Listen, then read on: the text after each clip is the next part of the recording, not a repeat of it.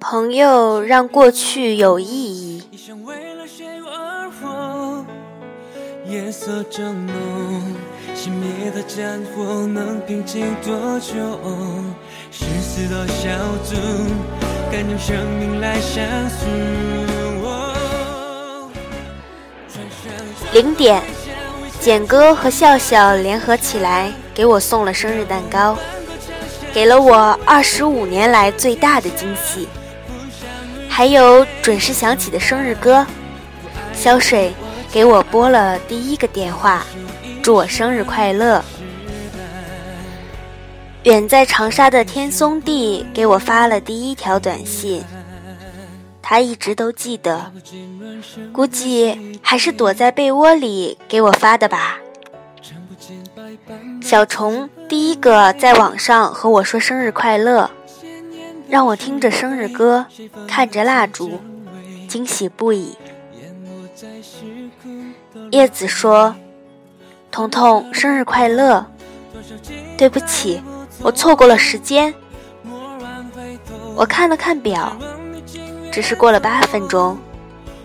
我在这边很开心，你真的不用自责，因为我们是一辈子的好朋友，何必要在乎生命里短暂的八分钟呢？”我记得二零零四年的生日那一天，我们在湖南广电的大屏，外面淅沥下着小雨。你和我约在后面的小炒店，你说要好好庆祝我的生日，于是叫嚣着炒了一盘最贵的肉蛋炒饭。那一次吃的那么尽兴。身上只有二十块钱的我们，吃了一盘四元的炒饭，竟然就像吃到了世界上最煽情的食品。静谧、雨声、你我，以及淡淡的小欢喜。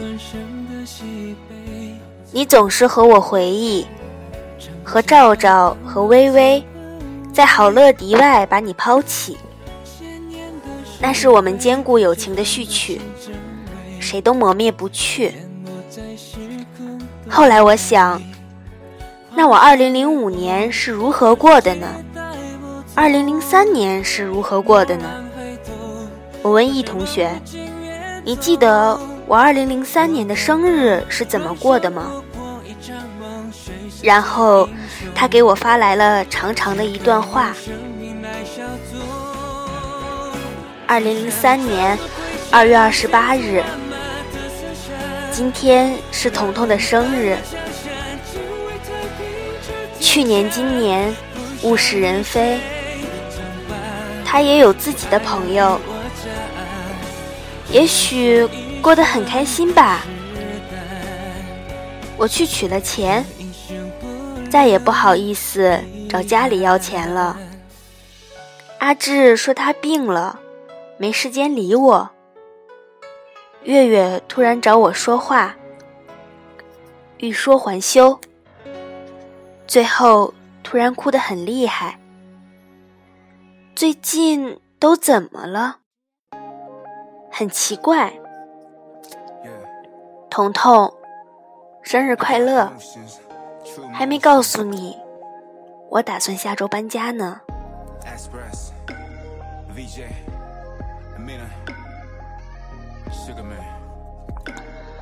看到这段话的时候，我突然就止不住红了眼眶。一瞬间，似乎知道了朋友的意义。那一天，是我和他争吵的日子。我没有和他共同度过生日，但是他依然在远方祝我生日快乐。你知道吗？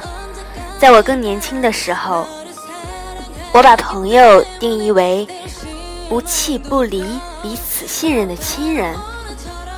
现在，我更能体会到朋友的意义，帮你弥补缺失生命、缺失记忆的亲人。如果不是你的日记，我真的就忘记了我二零零三年的生活。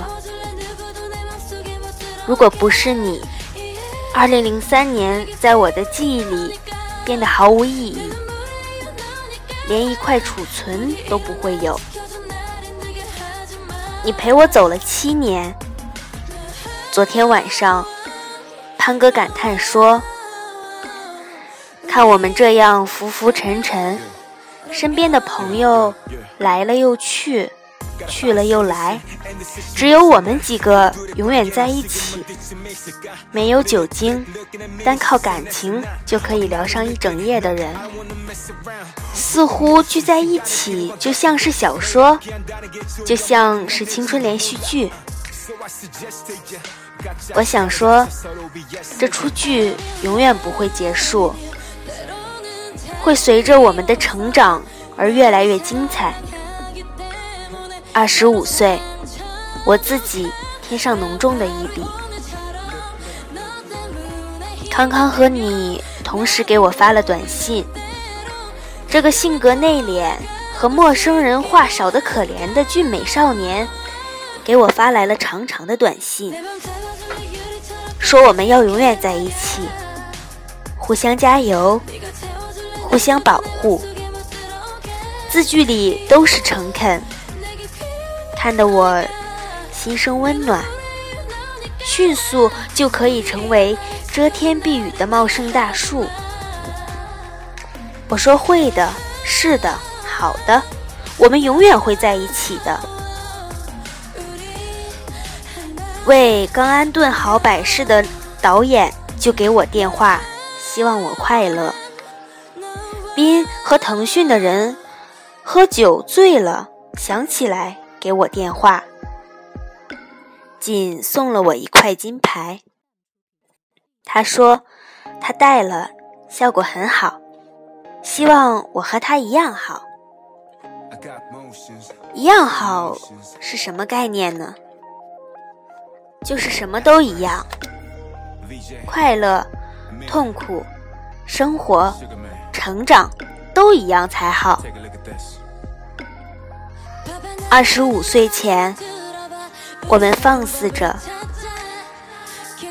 娟娟、钱钱和洋洋，夏季。就像樱花花瓣后面的笑容，透着阳光灿烂辉煌，但又时刻担心转瞬不见。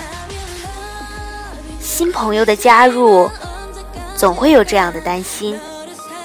没有过多时间的根基，但有瞬间交汇的光彩。琼哥在办公室放了一双我喜欢的彪马。好哥祝我生日快乐。最后，我祝自己生日快乐，祝所有人都生日同乐。无论是朋友还是事业，在二十五岁后，都有一个相当稳健的发展。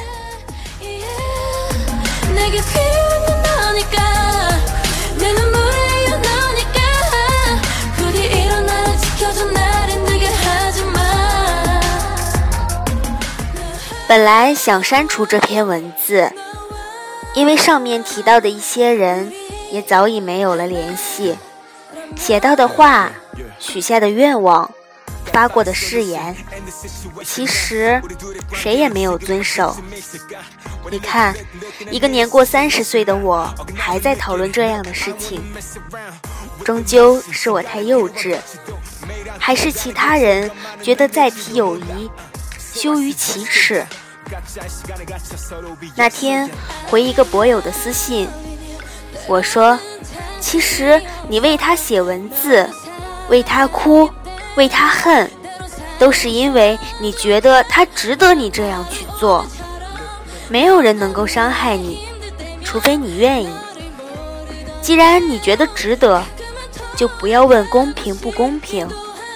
既然发生。”就得接受存在，因为他们的存在，过去才显得有意义。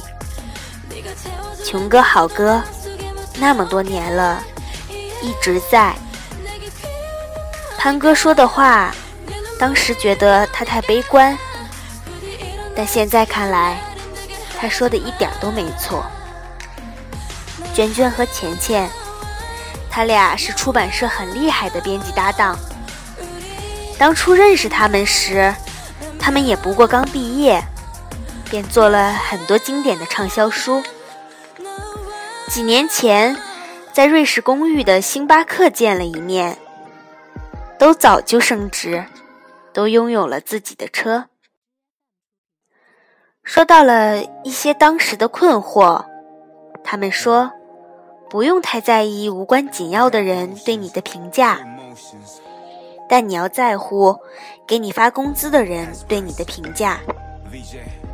这两个女孩一直都这么厉害，后来就没有再见过。我在想象，这本书里提及到了那么多的人，当他们拿到这本书的时候，他们会想说什么呢？